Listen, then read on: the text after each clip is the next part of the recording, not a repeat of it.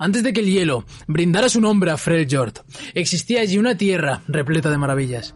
Al menos, si uno miraba el mundo a través de los ojos de Gnar. Gnar, un joven Jordel rebosante de energía, vivía junto con sus congéneres entre las duras tribus del norte.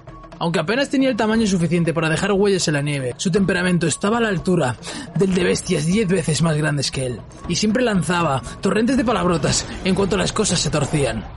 Por este motivo, se sentía más próximo a las criaturas más grandes y sabias que se mantenían alejadas de los mortales. Le parecían Jordels grandotes, de pelaje blanco, y eso a él le bastaba. Mientras las tribus buscaban comida por la tundra y recogían bayas y musgo, Gnar recolectaba objetos más necesarios, como piedras, guijarros y los restos cubiertos de fango de pájaros muertos.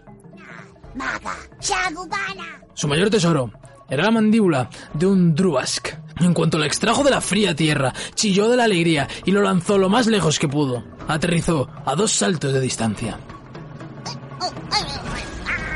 Encantado por ese éxito, Gnar empezó a llevar su boomerang donde quiera que fuese.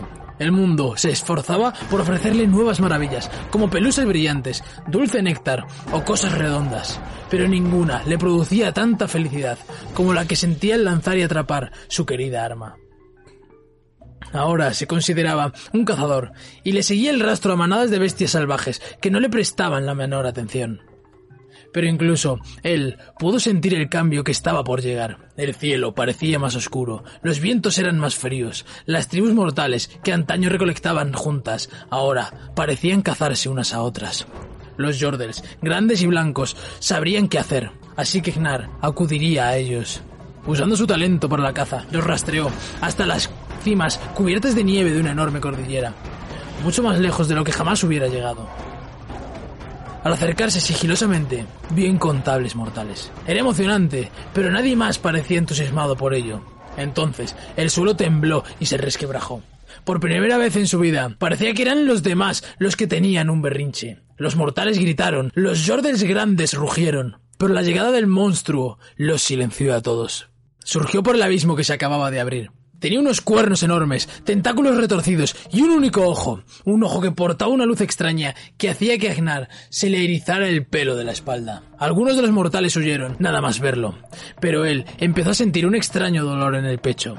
Era como la idea de perder su boomerang o la de no recibir nunca más un abrazo. La horrible criatura quería hacer daño a sus nuevos amigos. Y eso lo hacía enfadar. Es más, lo hacía enfadar de verdad. Lo único que veía era el monstruo. De repente, se encontró en el aire, abalanzándose sobre él.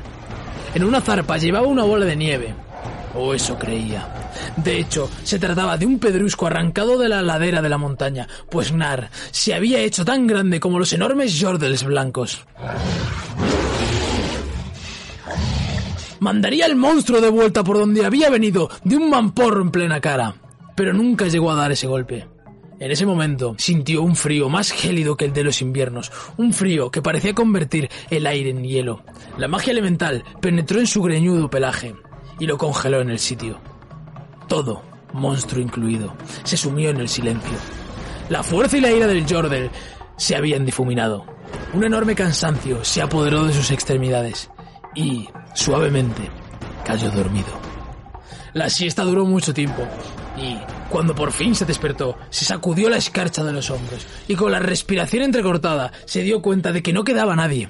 Sin monstruos con los que luchar, ni amigos a los que proteger, Gnar volvió a sentirse muy pequeño y solo. La tierra también era muy diferente. Había nieve por todas partes, una manta blanca que lo cubría todo hasta donde alcanzaba su vista. Aún así, soltó un aullido de felicidad al ver que tenía a su lado su querido Boomerang y se alejó a buscar algo que cazar. Incluso a día de hoy, Gnar sigue sin saber lo que sucedió aquel día ciego o cómo escapó.